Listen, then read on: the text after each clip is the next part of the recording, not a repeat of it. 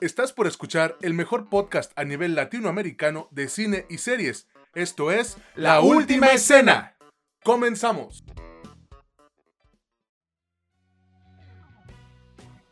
Hola, ¿qué tal amigos? ¿Cómo están? Bienvenidos a un nuevo episodio de su podcast favorito sobre cine y series, La Última Escena.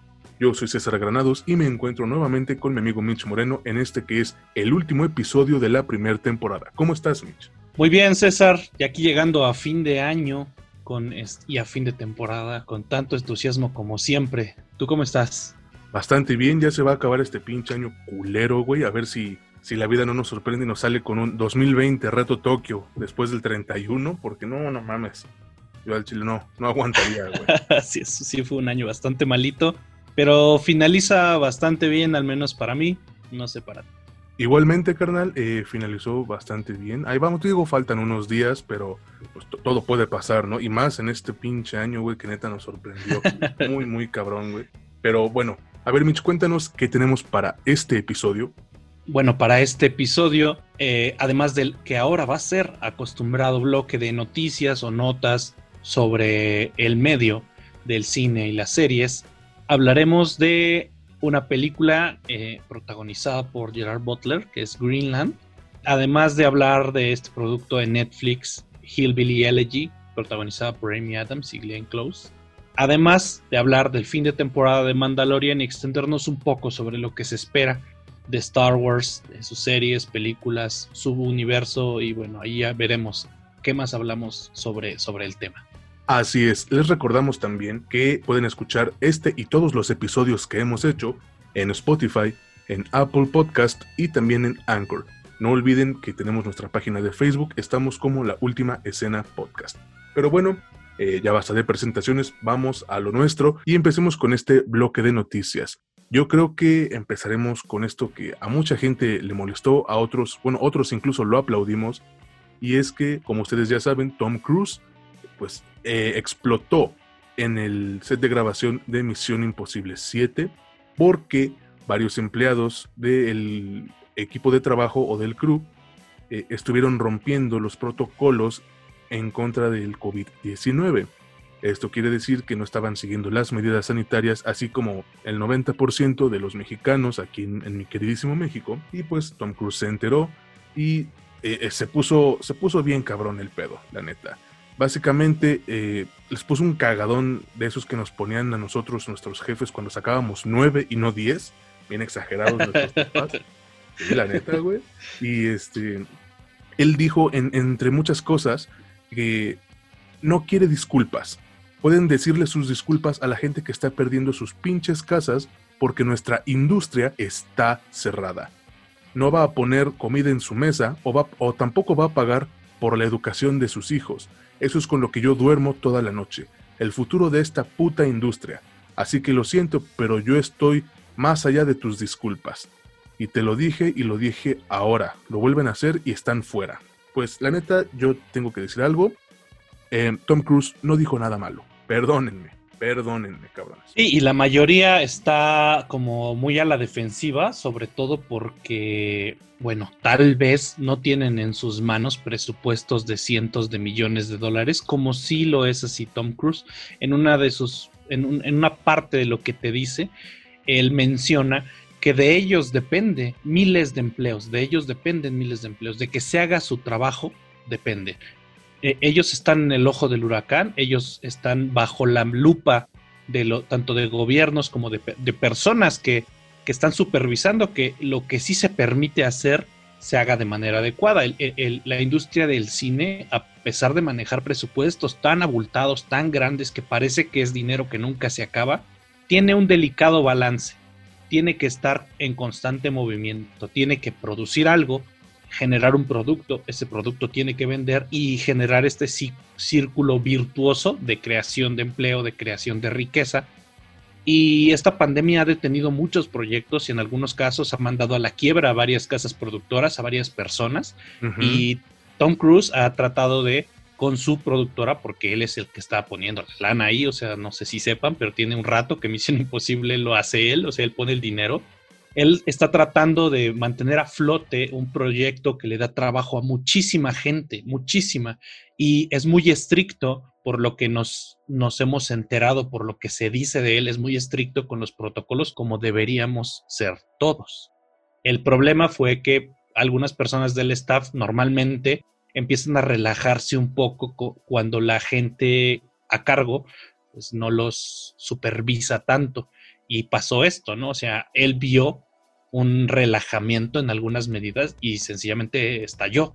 Porque, pues mira, si tú tal vez no te miden la temperatura o no estás al metro y medio de sana distancia, pues te quedas sin empleo y ya, o sea, parece que es mucho, porque para mí sería mucho, pero para él no solo es eso, es perder 100, 120 millones de dólares, que pues a ver de dónde lo saca, ¿no? Es que es eso, güey, y la gente eh, no lo entiende.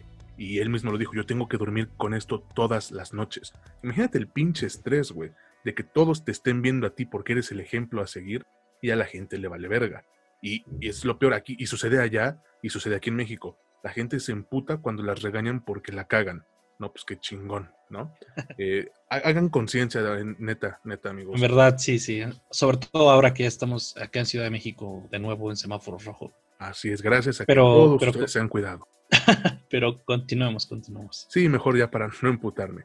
Eh, también tengo que decirles que Blumhouse, sí, el estudio que nos trajo esta película horrible de la isla de la fantasía, pero también nos ha dado muchas otras buenas, producirá la película de la historia de Miriam Rodríguez, una madre mexicana que cazó a los asesinos de su hija por todo México uno a uno. Logró capturar a 10 de ellos y fueron encarcelados por la policía antes de que trágicamente le dispararan y la mataran frente a su casa el Día de la Madre en 2017. Deadline Hollywood reporta que el estudio Blumhouse acaba de ganar los derechos de la historia en una subasta, luego de que esta historia se volviera viral en redes sociales la semana pasada debido a un extenso artículo publicado por el New York Times el 13 de diciembre. Una pequeña parte, voy a citarla, armada con una pistola, tarjetas de identificación falsa y disfraces, Miriam Rodríguez se convirtió en un escuadrón de detectives que desafiaba a un sistema en el que suele prevalecer la impunidad criminal. Aquí en México, yo creo que estarán hablando de México, no lo sé, no creo. Bueno, lo que pasa es que Blumhouse compró los derechos del artículo del New York Times para adaptarlos en una película. Y es como cuando Hollywood adapta una historia de la vida real, pero basándose en un libro que cuenta el suceso, como puede ser The Big Short en el 2015, eh, la cual está basada en un libro del mismo nombre y que ganó el premio Oscar por mejor guion adaptado. Así es, eh, esta historia que algunos mexicanos lamentablemente habremos conocido con antelación porque pues tristemente estas cosas suceden aquí en México y son noticia. Para algunos va a ser extraña la noticia, sobre todo porque pues otra vez, lamentablemente, nuestro país está lleno de esas noticias y no sabemos distinguir una de la siguiente porque sucede una y otra todos los días, ¿no? Pero bueno, eh, afortunadamente eh, va a tener un poco más de reflectores esta, esta historia que va a contar seguramente porque Hollywood tiene mucha proclividad hacia el morbo, eh, lo, corrupto que se, que se encuentra en nuestro sistema de impartición de justicia, ¿no? Probablemente sea así, o quizás puedan hacer una película un tanto gore. Recordemos que Blumhouse es conocido por hacer películas enfocadas directamente al género de terror, en su mayoría obviamente, pero bueno, habría que esperar. En otras cuestiones y agarrando el mame de El Mandarinas, les tenemos que informar que, infortunadamente, para bien o para mal, como ustedes lo quieran ver, The Mandalorian regresa hasta el 2022. La tercera temporada acaba de ser retrasada porque primero tienen que filmar The Book of Boba Fett, que se estrena en diciembre de 2021. Al terminar el rodaje de Boba Fett, van a comenzar con el rodaje de The Mandalorian y la tercera temporada va a comenzar hasta que terminen de transmitir todos los episodios de Boba Fett en Disney Plus. O sea, la temporada 3 va a llegar hasta febrero de 2022 aproximadamente. Eh, yo creo que esto no está mal. Creo tampoco es que le estén retrasando 5 años. No se va a tardar tanto como fue Attack on Titan. Pero, pues sí, yo creo que vale la pena esperar, ¿no? Mira, mientras no sea como Hunter Hunter, todo está bien, ¿no? No mames, güey, va a morir y no va a acabar pinche Togashi. Pero bueno, eh, yo sí voy a esperar. Eh, vamos a hablar después del Mandalorian. Y para acabar este bloque de noticias, un, un poquito, una noticia corta más bien, Y es que los hermanos Russo, exacto los que dirigieron eh, Avengers Endgame e Infinity War, van a dirigir, válgame la redundancia, El Estado Eléctrico, basados en el libro de Simon Stallenhack. Pues ¿de qué trata este pedo? Es una historia retrofuturista donde en el 97, en 1997, y con un Estados Unidos hecho mierda, una chica y un robot tienen que luchar contra los vestigios de la inteligencia intercerebral. Esta madre eh, comenzó con un experimento entre la transferencia de datos entre el cerebro humano y las máquinas. ¿Cuál es la cuestión? Que la chica protagonista es nada más y nada menos que Millie Bobby Brown. Así es, Eleven de Stranger Things. ¿Cómo ves, Mitch? Pues fue toda una revelación, sobre todo porque estos, estos hermanos son ya bastante conocidos por el MCU. Eh, digamos que son célebres, al menos actualmente. Veremos, veremos cómo continúa su carrera. A ver si se vuelven eh, el, tipo de directores que, que generan productos multimillonarios, ¿no? Eh, y obviamente la bomba de, la protagonista, que francamente no, teníamos mucha idea hacia dónde estaba dirigiéndose, ya esto le, arroja un poco de claridad sobre la dirección de su carrera. Se agradece bastante, aunque, bueno, algunas personas te podrán decir de dónde proviene esa novela, quién la escribió. La verdad es que a nadie le interesa. Vamos a ver el producto cuando salga. Esperemos que sea bastante bueno. Y es momento de empezar a hablar de de lo que hablamos normalmente, ¿no? Así es, porque esta pinche novela no la conocen ni en su casa. Eh, a ver, mi hermano, por favor cuéntanos o elige tú la película de la cual quieres que hablemos. Mira, ya sabes, mi tendencia es ir de menos a más, pero ¿qué quieres? Hay que empezar ahora al revés, a como yo las veo. Yo quisiera hablar primero de Hillbilly Elegy. Perfecto, entonces hablemos de Hillbilly Elegy. Esta película es dirigida por Ron Howard, quien dirigió solo a Star Wars Story, y protagonizada por Gabriel Basso, Amy Adams, Glenn Close y Hayley Bennett. A ver, Mitch, por favor, cuéntanos de qué trata este trabajo. Pues mira, eh, a grandes rasgos, la, historia es un poco extraña, pero si lo podemos resumir, sería la historia de un niño que crece en, eh, en, en el Estados Unidos rural o el conocido como América Profundo, eh, con una familia de personas a las que se les conoce en Estados Unidos como hillbilly, o sea, o como un campesino, pero es un modo despectivo de decirlo. Como montañés, ¿no? Como un montañés. Sí, el montañés es, pues sí, pero la palabra hillbilly como tal, ahí como dato, eh, no, no la vayan a usar con un gringo que sea montañés porque se podría ofender. No es, no es muy bien recibida la palabra. Y le rompe su madre, ¿eh? Sí, también te va a romper tu madre. este, pero eh, él, vive en, un, en el rural, o crece en el rural Ohio, y al final acaba siendo un, abogado de, Yale. Su historia familiar, sobre todo los dramas que vive con su madre, son el, el, digamos, el cuadro que enmarca esta historia, a grandes rasgos. Cuéntame, por favor, ¿qué te pareció? A mí me pareció excelente. De plano. Hay, Ah, sí, me parece excelente. En, verdad, me parece que inclusive las, las este, actuaciones tanto de Glenn Close como, como de Amy Adams se pueden colar por ahí algunas premiaciones. No tanto el protagonista varón, que me parece no, no gris, pero tampoco me parece que brille. Cumple y punto, tanto el niño como en adulto. La verdad es que tal vez, y digo tal vez, ahí tú me dirás o tú me darás la razón o me la quitarás. Hay un poquito de influencia sobre el cómo, el cómo se desarrolla su historia y el cómo viven la mayoría o vivimos y crecemos. La mayoría de los mexicanos que si bien no crecemos en un ambiente rural, crecemos en un ambiente con un poquito más de, separación de, de, digamos, del bienestar o de la prosperidad. Vamos a hablar de como de carencias, ¿no? Esto hace que de inmediato uno se pueda sentir identificado con ciertos rasgos de esta familia y generes o ya sea repulsión o empatía con ellos. Bueno, yo voy a empezar con eh, lo que considero que es lo mejor de esta película, las actuaciones de Amy Adams y de Glenn Close. Em, creo que este dueto nos ha dado una de las mejores actuaciones o unas de las mejores actuaciones en todo el año. La química que manejan, ya sea entre ellas dos o con todo el elenco, me parece exquisita. Y sí, como tú dijiste, quizás las veamos nominadas en una que otra premiación, Ojalá ya ganen, güey, porque ya son este 13 nominaciones y nada. No mames, ni el Atlas, la neta. ni el Cruz Azul, güey. Sí, güey. Mira, es que interpretar personajes eh, monocromáticos cualquiera puede, pero interpretar una relación entre madre e hija sumamente fracturada por la desatención, las drogas y el maltrato familiar al mismo tiempo en que llevan otra carga encima, solo un puñado de actrices en el medio, entre las cuales se encuentran obviamente Amy Adams y Glenn Close. Sin embargo, güey, quiero decir que al menos yo pienso que Hillbilly Elegy está lejos de ser perfecta. Las opciones de edición fueron un poco extrañas, eh, emiten un tono desordenado, y esto es debido a, que la película está saturada de conflictos, obstáculos y drama en general, pero dentro de esto hay un punto en el que se aniquila cualquier impacto emocional que podría ser eh, adicionalmente potencial, ¿no? Hice un verso sin esfuerzo, burlense, no me importa. La película, creo yo, que se hubiese beneficiado de unos minutos adicionales eh, dentro de su ejecución. A pesar de las sólidas actuaciones en general, los personajes podrían haberse beneficiado de un mayor desarrollo.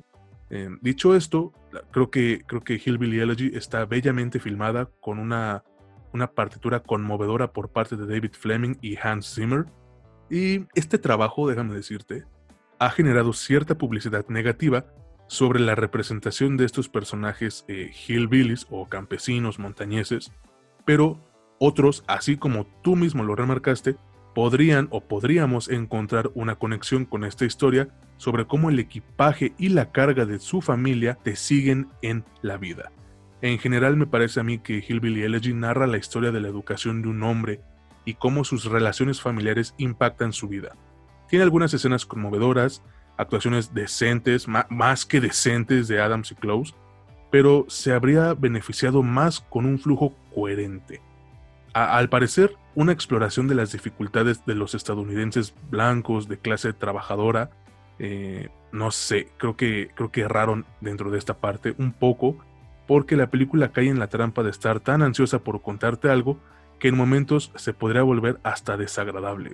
Fíjate que eh, siguiendo con esta línea que yo he mencionado, que es bastante marcada en Netflix, de hacer visibles algunas de las problemáticas sociales que puede llegar a vivir alguien en, su, en ese país, en nuestro país vecino del norte. Eh, está, está, esta, está esta película que nos muestra, a, mi parecer, bastante transparente el cómo la marginalidad, la pobreza o las carencias, tanto emocionales, psicológicas, económicas o educativas, pueden pueden permear generaciones a pesar de que esas generaciones hayan tenido ya un poquito más de oportunidades. Vamos a hablar puntualmente del de, protagonista que acaba en una de las mejores universidades del mundo, que es Yale, y que seguramente tendrá su vida resuelta y su siguiente y sus hijos o nietos eh, tendrán una, un acceso a una mejor vida. Pero, pero el, el, hecho de que él no haya podido acceder a esa, no, no este, inclusive siendo blanco en un país en el que tienes privilegios por, por tu tono de piel, eh, muestra una cara que algunos podríamos desconocer y que es bastante curiosa, teniendo en cuenta que nosotros, por ejemplo, tenemos una costumbre media curiosa de ponerle alfombra roja todo al que, que vemos de ojos claros y piel clara, ¿no? Exactamente, güey. Sí, sí está muy cabrón. Y, y, de hecho, esa es la razón por la que yo la recomendaría. Yo cerraría con esto. A mí me parece que Inclusive un detalle muy, muy, muy, eh, ¿cómo decirlo? Muy icónico de la película es este puente portal que sirve entre las comunidades. No sé si lo notaste, el que el hecho de que este puente sirviera como, como muralla, como portal de un lugar que te parece feo a un lugar que te parece menos feo, ¿no?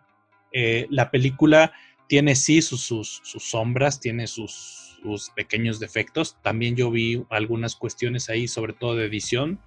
Eh, pero fuera de eso, yo creo que es bastante recomendable. Es, es, un, buen, es un buen drama para, para personas arraigadas a su familia.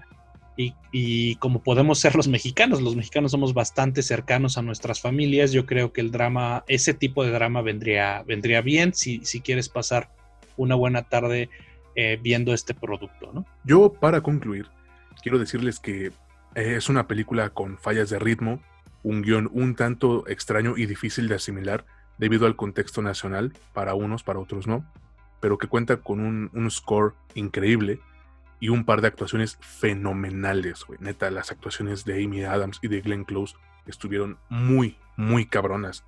No necesitas esta epicidad para dar quizás la actuación de su vida. O sea, interpretaron a, gente eh, común de Estados Unidos, güey. Dime qué tan, dime qué tan complicado puede ser. Pues quién sabe, güey. Ellos hicieron quizás una de las mejores actuaciones de su carrera. Sí la recomiendo también, pero no para todos. Y no porque sea brutal o violenta, sino porque la historia puede no contener para ti ese algo que atrapa a masas dentro de todo el mundo, como si de alguna manera estuviese dirigida a un sector específico de la población, pero también puede mostrarte que a pesar de, lo que nos venden aquí, sobre todo aquí en México, sobre esto del sueño americano y la chingada, pues ves que incluso la propia gente de Estados Unidos no la pasa tan sencillo como piensas o como nos hacen pensar en las televisoras y los medios. Esta película la pueden encontrar en Netflix. Y ahora sí, vámonos a la siguiente película. Esto es Greenland, o como le pusieron aquí en México, Greenland, el día del fin del mundo. Gracias por contarnos todo en un título. bueno. es que aquí tienen esa costumbre de que si el título no te dice nada sobre la película, les parece que no es buen título. Y pues les cuentas de qué trata en tres palabras, ¿no? Pero bueno, em, yo creo que la industria cinematográfica continúa con su intento de sobrevivir esta pandemia para lo cual nos trae, irónicamente, una película sobre el fin del mundo que estuvo a nada de ser una basura totalmente olvidable, pero por fortuna no fue así, al menos a mi parecer. Eh, la película la dirige Rick Roman eh, Buff, o Woff, no sé cómo se pronuncia su apellido, tiene una W. Eh, y él dirige a Gerard Butler, con quien ya ha trabajado en las películas de Bajo Fuego, ¿no? De eh, Iztapalapa bajo fuego, Agente bajo fuego, Tripié bajo fuego, todo bajo fuego, ¿no? Fuego bajo fuego. Fuego bajo fuego. También cuenta con las actuaciones de Morena Baccarin, así se llama, a mí no me digan nada, por favor, busquen. Chulada de mujer, carajo. Hermosa, güey. Eh, Roger Dale Floyd y Scott Glenn. Por favor, Mitch, cuéntanos de qué trata Greenland, el día del fin del mundo. Gracias por contarnos todo en un título. Sí, bueno, esta película es súper compleja, trata sobre el fin del mundo. Y ya. Wow. ¿En serio? no, mira, eh, eh, la verdad es que no sorprende mucho el plot de la historia porque no es muy original. Ya hemos visto productos así, pero básicamente la historia trata sobre un ingeniero estructural o un ingeniero estructurista em, que tiene problemas con su matrimonio en un, en un contexto en el que hay un meteorito que va a caer en, el, pues en el planeta y que tiene un montón de fragmentos que, van a ir cayendo, ¿no? Este, no se les avisa, no se le avisa a la gente que, es, que es de nivel extinción hasta ya bastante tarde. Eh, algunas personas salen seleccionadas para ir a unos albergues, el protagonista obviamente está entre ellos y pasan toda una odisea desde que son seleccionados hasta que pues se concluye la película con la caída del meteorito y el fin del mundo y fin, ¿no? y ya. O sea, es otra película del fin del mundo. No, no, exacto, sí, sí, sí. No, no es como que sea spoiler y diga, ah, ya no la voy a ver porque pues ya no cayó el meteorito y no se acabó el mundo, güey. Es obvio que en esas películas tiene que caer el meteorito. No es como, eh, güey, finalmente eh, se desvió hoy a la chingada, ¿no? Pues no es la rosa de Guadalupe, güey, tiene que caer el meteorito. Pero en Armageddon lo evitaron, güey. Ah, exacto, sí, pero ahí el, el plot es un poquito distinto, ¿no? No, estaría muy cínico, güey, que al final de, la película, este, vamos a enviar a un grupo de güeyes que perforan otra cosa, güey, no sé, perforan algo en la Tierra, son mineros, y los vamos a mandar a partir el meteorito en dos. O sea, pues sería fusilártela completamente, ¿no? Totalmente, güey. Pero mira, eh, debo confesar mi afición hacia esta clase de películas en donde aparentemente la humanidad ya no tiene escapatoria. Algo tienen, algo tienen estas películas que me hacen enganchar casi de manera inmediata y déjame te digo que aquí no es la excepción. Si bien cuando vi eh, el trailer o el avance, yo pronosticaba una porquería al nivel de Geotormenta, pero las cosas resultaron mejor de lo que esperaba. Con solo unos pocos cortes y pliegues de edición, esto podría haber sido muchísimo mejor, pero creo que sigue siendo un escapismo decente que te invita a reírte mientras disfrutas de un ritmo al estilo como de montaña rusa. Me parece que el director tiene un, un agudo sentido del ritmo en los dramas de acción, y esto lo consigue mediante las tomas en primer plano y close-ups de nuestros protagonistas, retratando, no muy bien, pero sí eficientemente, la desesperación que a cualquiera de nosotros nos provocaría una situación como esta. Digo, se va a acabar el mundo, güey, no es como que no vayas a decir, ah, pues me vale verga, ¿no? Em, mira, Butler actúa medio mal, no desastroso, pero la película en sí es bastante visible gracias a él, em, aunque mucho más sombría que una película de desastres promedio. Porque, bueno, no sé amigos, yo creo que Poseidon Adventure o El día después de mañana no tuvieron, que yo recuerde, secuestros de niños o asesinatos con martillo. Aquí sí hay esto. Y déjenme les digo, a los 51 años, Butler está firmemente en esa zona de Bruce Willis y Liam Neeson con un eh, conjunto particular de habilidades que se adaptan bien a la brillante tarifa de suspenso que tienen estas películas eh, B, películas de clase B. Y su química con el pequeño que interpreta a su hijo me parece un punto bastante bueno. Sin embargo, la película tiene tantos clichés de todas las películas sobre el fin del mundo que a los 15 minutos ya sabía cómo iba a terminar, es más como a los 5 minutos. Sin embargo, bien dicen que lo que importa no es lo que te cuenten, sino la manera en que te lo cuenten. ¿O tú qué crees? Sí, fíjate que a pesar de que a los cinco minutos adivinas exactamente cómo va a acabar la película, hay algunos pequeños detalles que hacen para mí bastante llevadera esta, esta odisea que tiene este tipo y su familia para llegar a ese, a ese sitio, a ese albergue, a ese lugar en el que se supone que se van a salvar.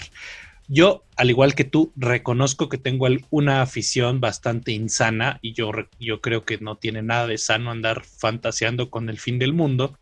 Eh, y, por lo mismo, esta película tenía ya, digamos, mi preferencia casi desde antes de verla.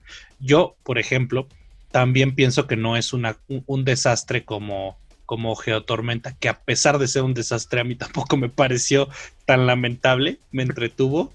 Este, pero, pero sí, yo creo que, ah, eh, bueno, Gerard Butler no tiene un rango emocional muy amplio, tiene como dos o tres gestos, eh, pero aún así cumple. Yo creo que, eh, yo creo que en, ese, en esa parte no, no le puedes, no, puedes exprimirles demasiado a los actores cuando el protagonista real es el meteorito, es una cosa inanimada, es la extinción de la humanidad eh, y volviendo a lo que tú decías, tienes totalmente la razón, aunque sabes cómo va a funcionar toda la línea de, las cosas, o sea, es una odisea, te vas a encontrar con obstáculos, obstáculos súper extraños. Hay pequeños detalles que me hacen pensar que el escritor, el guionista de esta película, sí tuvo en cuenta que, que, algunas, que algunas situaciones a veces son demasiado tontas en, este, escenarios así de complejos y que la gente no está tan tonta. Por ejemplo, aquí es un pequeño spoiler que no tiene nada de spoiler, la verdad. Cuando se separan al principio y la, y, la mamá y el hijo se van hacia la camioneta a buscar los medicamentos, eh, dicen, bueno, voy a la casa de mi papá. Y yo dije, lo primero que pensé fue, oye, ¿y por qué no le dejo una nota ahí? Porque si yo soy el esposo y me voy a regresar, lo más probable es que el primer lugar que yo decida eh, al que yo decida dirigirme sea mi propia camioneta. y como no hay comunicación, pues una nota ahí de papel, pues estaría chido. ¿Y qué crees? Pues sí sucede. O sea, a mí me parecen así, ese tipo de detalles como súper pequeñitos que me hacen que, que me hacen pensar que el que escribió eso al menos dijo, bueno, sí está bien, estamos escribiendo algo genérico, algo cliché del fin del mundo, pero vamos a poner pequeñas cosas que le den un plus, que, que nos diferencien un poquito, ¿no? vamos a respetar a la audiencia, ¿no? Sí, que no son idiotas, ¿no? Exactamente. Fíjate que hablando del final, güey, eh, me parece demasiado limpio y obvio para concluir esta historia desordenada. Carece de cualquier elemento inesperado y todos hemos visto mejores imágenes generadas por computadora sobre ciudades destruidas en películas de desastres durante años. Te puedo apostar lo que quieras a que Roland Emmerich probablemente tenga una carpeta llena de esto en su, en su laptop. Y fíjate, eh, ves que lo seleccionan al, prota entre comillas, a Gerald Butler, me hubiera gustado ver qué pasaba si a él no lo seleccionaban, ¿no? hubiera estado más chido. La verdad es que sí, pero bueno, eh, tampoco podemos esperar mucho de una película sobre el fin del mundo. Eh, ya para concluir, quiero decirles que es una película entretenida que no te va a ofrecer el hilo negro dentro del séptimo arte como esperan los mamadores, ¿no? Pero no sé por qué siempre esperan que una película de estas los deje con un vacío existencial. Pero sí te va a dar dos horas de entretenimiento gracias a un buen ritmo y una buena coordinación por parte del elenco. Sí la recomiendo, no está de más chingarnos una película de estas y más en épocas decembrinas, aunque si la piensas ir a ver al cine recuerda seguir los protocolos de seguridad porque está en cines y en Amazon Prime Video, pero de Estados Unidos. Así es, yo también para finalizar, la verdad es que sí, sí la recomiendo, es una película entretenida, palomera, de, de, este, de ruido de fondo inclusive. Yo creo que la van a disfrutar bastante, ¿no? Y ahora vamos a hablar de el fin de temporada o de la temporada. No contiene spoilers esto de El Mandarinas, ¿no? Así es, ha llegado al final la segunda temporada de The Mandalorian y bueno, creo que como lo dijimos anteriormente en uno de nuestros episodios, esta serie logró hacer algo que yo creía impensable, imposible y fue tener a gusto a todo el fandom de Star Wars, cabrón. Eso es como sacarse la lotería, cabrón. Es casi totalmente imposible o improbable. Pero John Favreau lo logró. ¿Y de qué manera? ¿No? Porque esta segunda temporada yo sí me aventuro a decir que es bastante superior a la primera. A pesar de que, de que la primera dejó la vara muy alta, esta segunda ya ves que hablábamos de lo que podíamos esperar, de lo transitorio que podría ser. Sí fue transitoria, pero también fue conclusiva, lo que hace que haya demasiada tensión, acción em, y, emociones encontradas en, durante toda la temporada. Bueno, aunque habrá que ser honestos, hay algunas partes de la de la misma que nos hacen pensar que Mando lo único que hacía era estar esperando a ver a qué horas alguien le pedía un paro para decir que sí. Pero, pero aún así, aunque parecía que solo estaba ahí viendo a ver a quién le echaba la mano, este, estaba muy bien llevada y el final, francamente, a todos nos ha dejado bastante satisfechos y en la escena post créditos aún más, ¿no? Estoy totalmente de acuerdo contigo, Mitch. Creo que esta es probablemente o será probablemente la serie más popular y la mejor que ha hecho Disney en la última década, güey. John Favreau revitalizó el universo de Star Wars y básicamente hizo que todos se olvidaran de Game of Thrones, güey. O sea, así te lo pongo. Creo que a pesar de que tiene su fanservice, está muy bien hecha, güey, está muy bien cuidada tiene poquitos, poquitos eh, huecos en la trama, pero muy, muy pocos. Y me parece que al darnos un trabajo tan bien hecho, lo que también nos da es fe, como fan de Star Wars, no de esos pinches tóxicos que huelen como a gasolina y carnitas que no se bañan, pero como alguien que ama este, esta franquicia, creo que nos ha dado fe y nos ha hecho, o nos ha hecho llegar un mensaje que nos dice, ¿saben qué? Star Wars está en buenas manos, güey. Al menos en cuanto a series. Al menos en cuanto a series, no es perfecta. La, segunda temporada no es perfecta. Ya, ya, de seguro me gané uno que otro enemigo aquí. Pero eh, sí es excelente, güey. Eh, ¿Por qué digo que no es perfecta? Porque en muchos capítulos y en sí durante toda la serie vemos esta temática de soy un forajido, gatillo alegre. Bueno, no gatillo alegre, pero sí soy un, un, güey medio vale verga. Eh, y de repente me llega un niño que es muy importante para el mundo y que todos lo quieren, ¿no?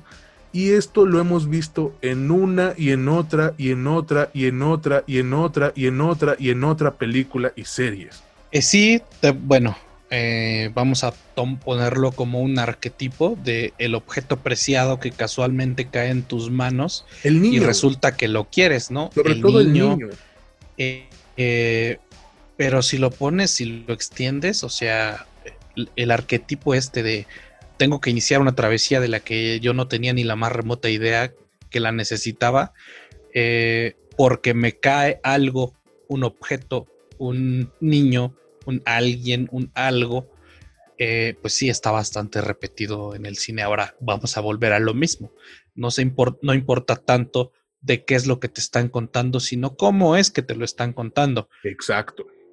Y, aquí eh, el mandaloriano, el mandarinas, está, está bastante, bastante bien contado en este estilo de una especie de space opera western que, a mí me gusta, me gustó bastante, me, refrescó bastante eh, en, las expectativas que yo tenía sobre, sobre lo que iba a ver.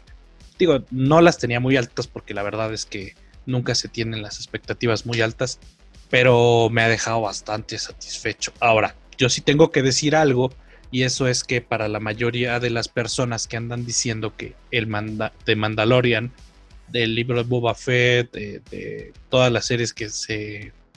Que la serie de Ahsoka, la serie de eh, Rangers of New Republic, que, que, se anunciaron, piensan que van a crear un nuevo canon paralelo, alternativo al de la trilogía que se estrenó recientemente, ¿no? La de.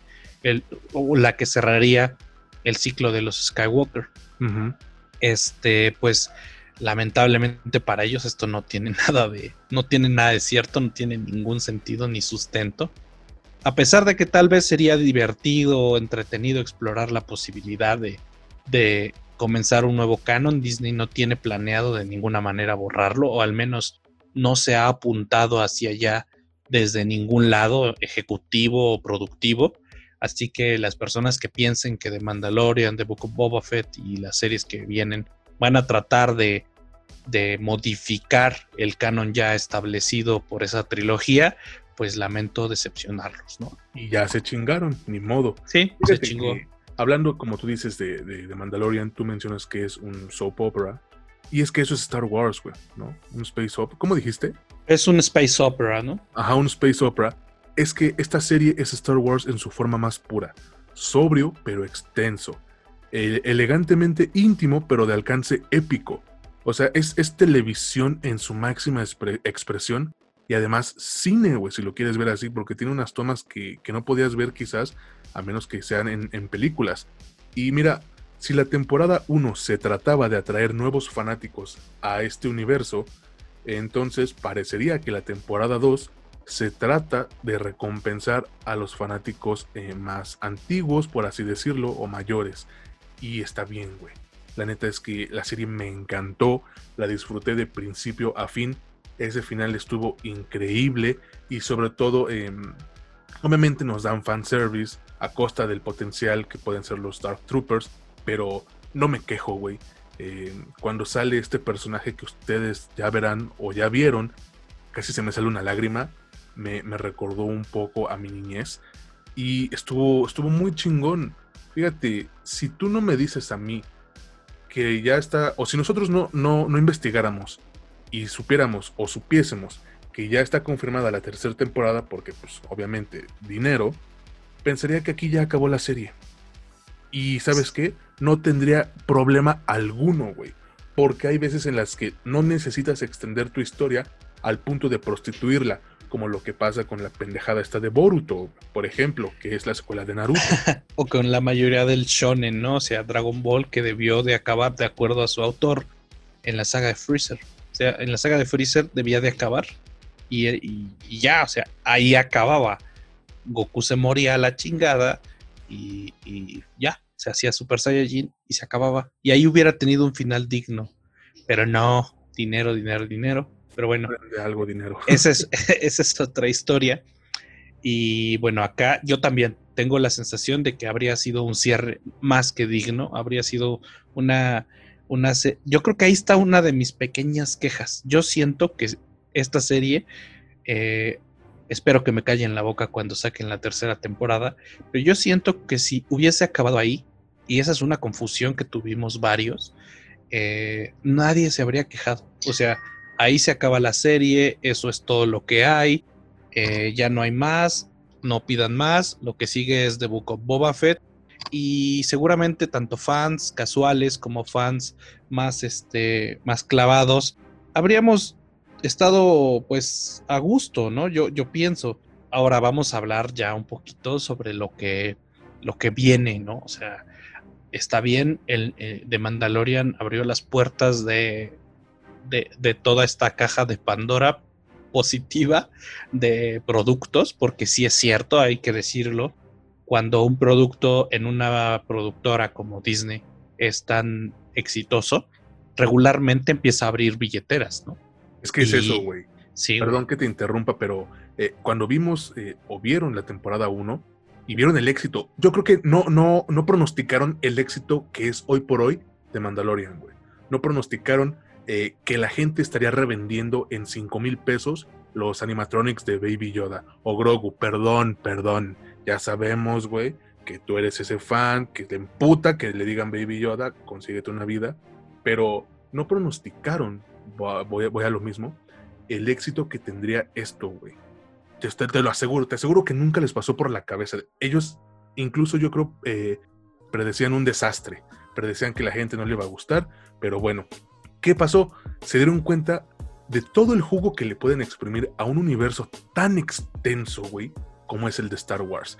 ¿No me creen? Pues ahí tienen, ya tenemos, eh, ya va a salir serie de Lando, eh, The Book of Boba Fett, eh, Cassian Andor, The Acolyte, eh, Rogue Squadron, este, The Bad Batch. Se vienen un chingo de productos. Ahsoka, güey. O sea, y además de esto, muchas de estas series están planeándose para congeniar en una especie de evento como lo que quiso, lo que quisieron hacer errónea y que les falló más bien en The Defenders de Marvel con Iron Fist, con Luke Cage, con Daredevil y con Jessica Jones. Em, yo creo que aquí sí va a suceder bien. Este, este como crossover al estilo de los Avengers, ¿no? Sí, eh, y fíjate que aquí haciendo un pequeño paréntesis, ese crossover que iba a suceder con The Defenders, con The Avengers, sí estuvo en pláticas, o sea, era algo que sí iba a suceder. Lamentablemente las negociaciones no llegaron a buen término y no sucedió, hubiese sido bastante bueno. Pero bueno, regresando, regresando al tema, em, e, el plan es, es, bastante ambicioso y vuelvo a lo, vuelvo a lo que yo decía. Cuando, cuando se empieza a ver el éxito de The Mandalorian, empiezas a abrir billeteras y empiezas a ver que, bueno, está bien, ¿sabes qué? Por aquí es que podamos seguir haciendo dinero, porque de eso se trata. Hay que ponernos objetivos y honestos y no creamos que alguien crea Star Wars por amor al arte. Tal vez sí, John Favreau podría ser el ejemplo de un fan que al mismo tiempo es uno de los creativos de la franquicia. Pero vamos a poner las, los puntos sobre las IES y decir que esto principalmente se hace por dinero, porque nadie lo hace por caridad. y, y esto está dejando bastante dinero, le está dejando muchísimo dinero a Disney y es muy probable que, veamos muchas más cosas conforme vaya mostrándose el éxito de estos nuevos productos y seguramente también veremos algunos desastres porque no todo puede ser bueno. Lo que sí es que hay que mantenernos con la mente abierta y hay que ser no de esos fans tóxicos que nada les parece nada les gusta, todo lo nuevo les parece horrible y eso me recuerda mucho a cuando salieron las precuelas de Star Wars. Yo las fui a ver estando ya en la secundaria, tenía yo entre 12, entre, no, entre 13 y 15 años. Y yo, no yo recuerdo muy bien que la gente que era fan de, las, de la primera trilogía odiaba las precuelas. Y resulta que años después casi nadie odia las precuelas. O sea, como que en el momento lo que te dan lo odias y después tal vez lo empiezas a valorar o lo empiezas a asimilar o ya lo ves con otros ojos. No sé cuál sea el fenómeno. Yo creo que hay que ser más bien receptivos y entender que de inicio no estás viendo, o sea, Star Wars no está, no, no está hecho para ser multipremiada, ni ser lo mejor del cine, ni ser ultra profundo, ultra maduro, ultra em, oscuro y y filosófico, no es así, nunca fue así y jamás va a ser así. Es una, es una saga de muy buen entretenimiento espacial, de ciencia ficción, más de ficción que de ciencia, pero, pero que yo lo metería inclusive más en, el, en la sección de la fantasía. Y que, y que uno como fan espera que estos productos, buenos o malos, pues lleguen a buen puerto, ¿no? Porque también llega a suceder que te anuncian 10 y resulta que sale la de, Mandalorian 3, la, temporada 3 y no es tan buena. Empiezan a caer los números o sale de Book of Boba Fett y es un desastre. y empiezan de nuevo a cerrar las billeteras y a cancelar proyectos.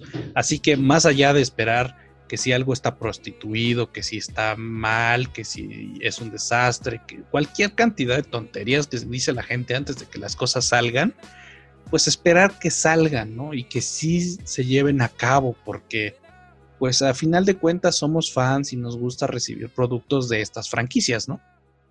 Exacto, hermano. El chiste está en esperar y ver y consumir el producto antes de tirarle mierda. Si, si vemos que sí merece ser eh, criticado o apabullado, pues órale, chingue a su madre. Nosotros no tenemos pelos en la lengua, güey. Y lo hemos dicho aquí varias veces. Em, pero hay que esperar a ver los productos antes de empezar a chillar, ¿no? Yo, ¿qué te puedo decir? Mira, ¿qué espero de Star Wars, güey? O de, o de lo que nos. O de lo que viene de Star Wars. Me gustaría que, que quizás exploraran un poco más el lado oscuro, güey.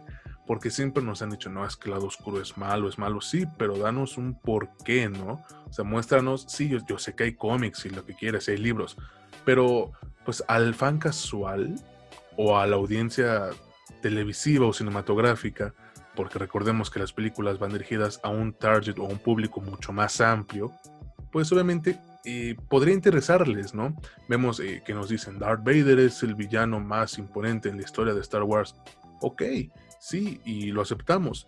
Pero muéstranos un poco de por qué se volvió el villano más imponente en la historia de Star Wars y uno de los villanos más eh, cabrones dentro de la historia del cine, ¿no? Muéstranos el por qué. Ya sabemos qué es, queremos ver cómo fue que se volvió eso. Qué bueno que nos van a dar la serie de Obi-Wan, qué bueno que va a salir Darth Vader en esta serie. Yo, sabes qué es lo que digo, que si, si tu producto tiene gente capaz de manejarlo, va a salir un buen producto, güey. Así es como yo pienso. Si tienes buenos escritores, si tienes gente que, le gusta este pedo de Star Wars como John Favreau, pues va a salir un producto muy chido, güey. O sea, y puedes hacer historias hasta de la pinche canción esta de, de Moss Eisley, ¿no? De la cantina y lo que quieras, si lo haces bien. Exacto. Tú, tú puedes contar historias de lo que sea y ahí va uno de los puntos que para mí sí es una queja de, esta, digamos, de esta nueva, nueva ola de los productos que se van a empezar a ver de, de Disney y Star Wars. Y es que a mí me parece, no sé si a ti o a alguien más, tal vez aquí me van a crucificar, pero a mí me parece que yo creo que ya es momento y en verdad sería bueno considerarlo de dejar en paz a los Skywalker. Yo creo que todo es los Skywalker, o sea, bueno, entonces no le pongas a Star Wars, ponle Skywalker Wars, porque todos los productos se tratan de ellos. Sí está bien, o sea, es una profecía, inició así, ¿no? El, tipo que es como de la profecía en sí es hasta una parte bíblica, se ha reconocido que la cuestión de Luke Skywalker es una cuestión hasta bíblica, pero yo creo que ya es momento de ver hacia otro lado. Eso, eso es parte del por qué a mí me gustaba tanto o me gusta tanto de Mandalorian, porque ya no es como, güey, todo tiene que ver con Skywalker. Todo, güey, todo, es un todo, respiro, todo.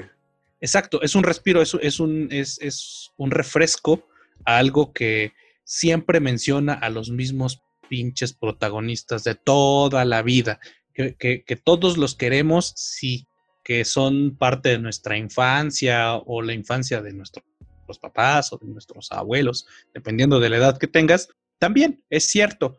Pero yo creo que ya es momento de, ver que no son los únicos personajes que merecen atención. Eh, a mí me parece, por ejemplo, que una muestra clara y puntual de que así es que así es hacia donde, así es como deberías de estar apuntando tus nuevos productos, pues, es Rogue One y The Mandalorian, que son los mejores productos que ha dado esta última era de Disney, ¿no?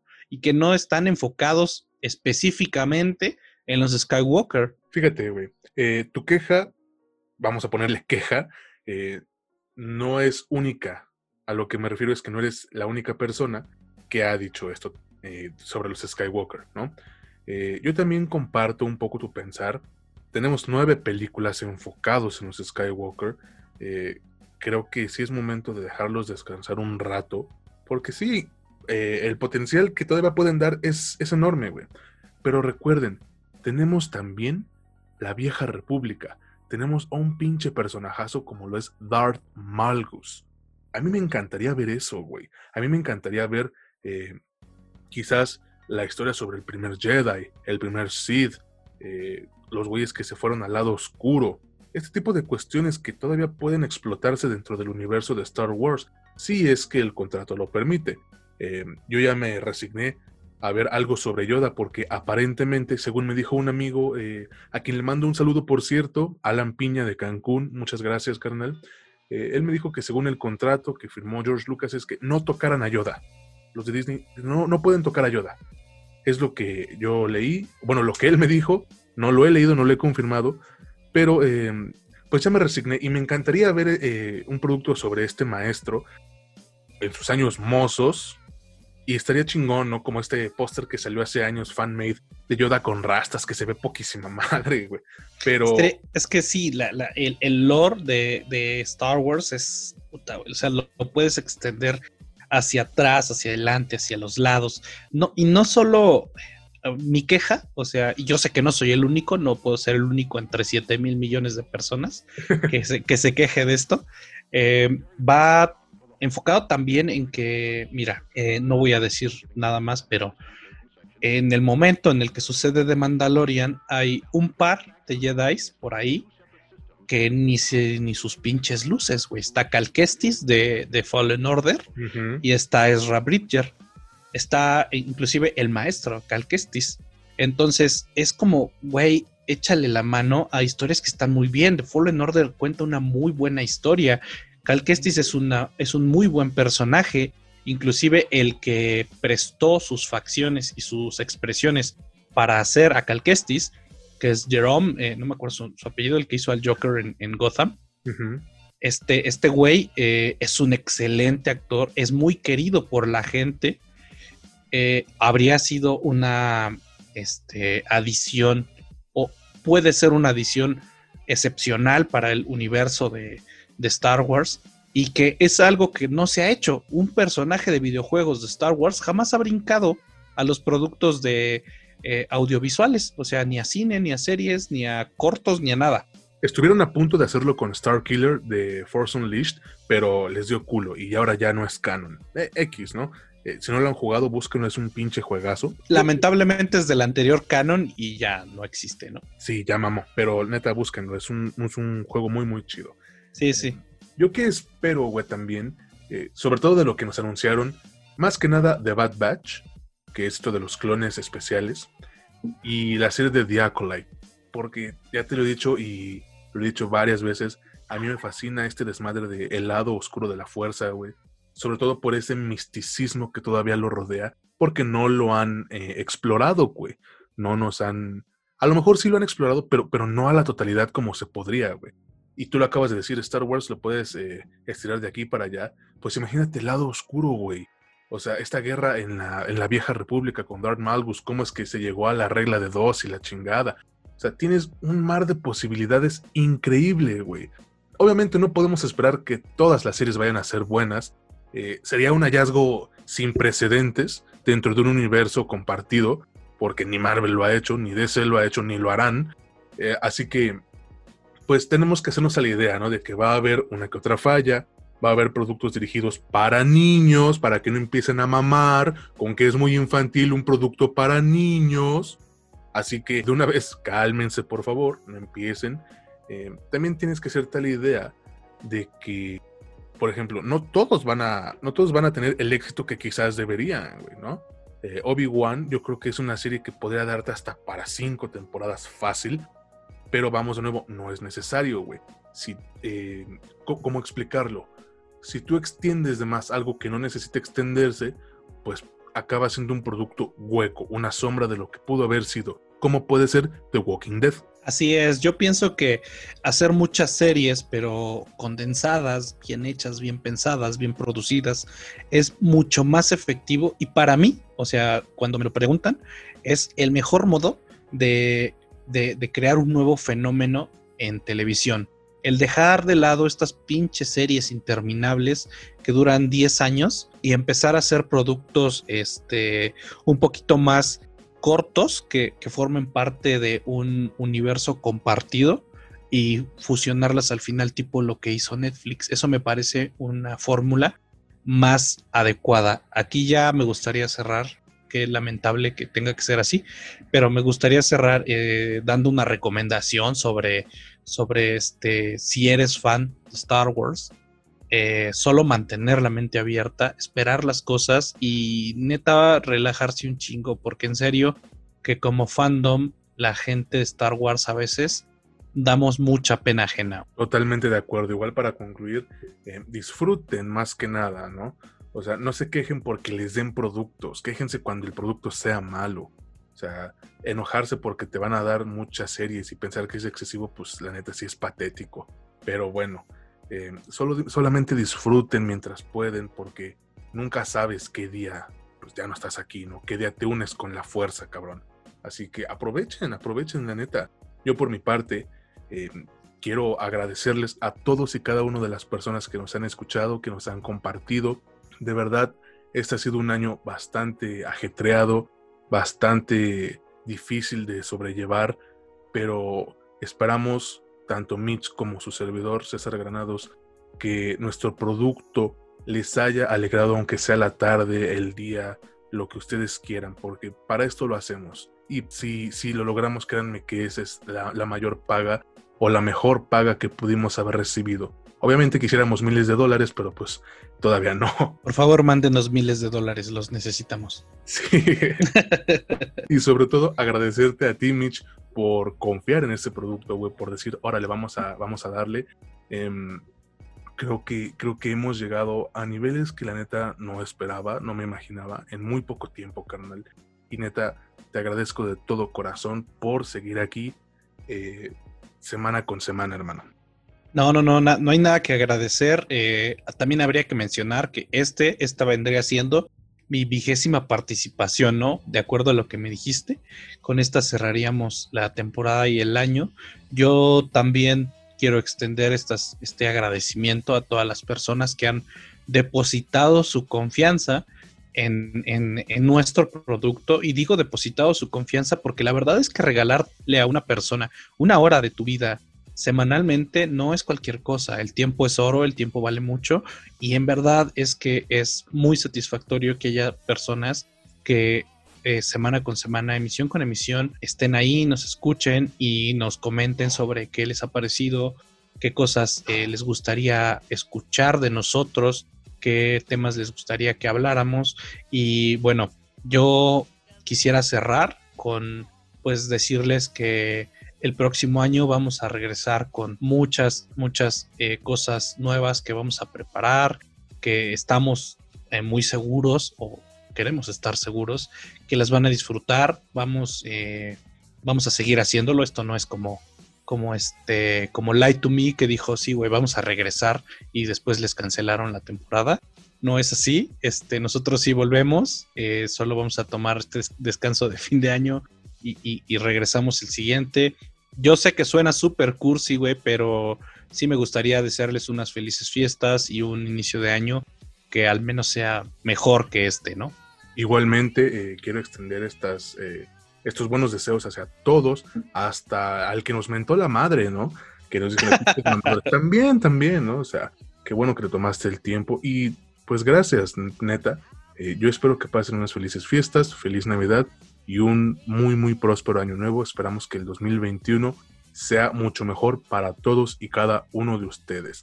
Menos si le vas al Atlas, que pinche vergüenza, la neta, eh, no los escuches, güey. o si le vas a los Steelers, güey. Ay, no, qué pinche asco, güey. Pero bueno, eh, hemos llegado. Pero bueno, hemos llegado al final de este, de este episodio y de esta primera temporada.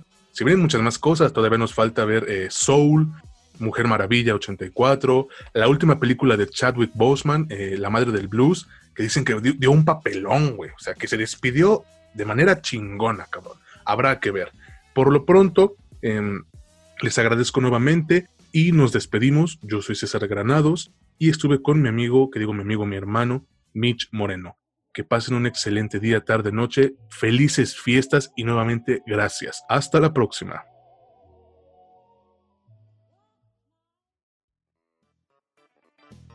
Esto fue La Última Escena.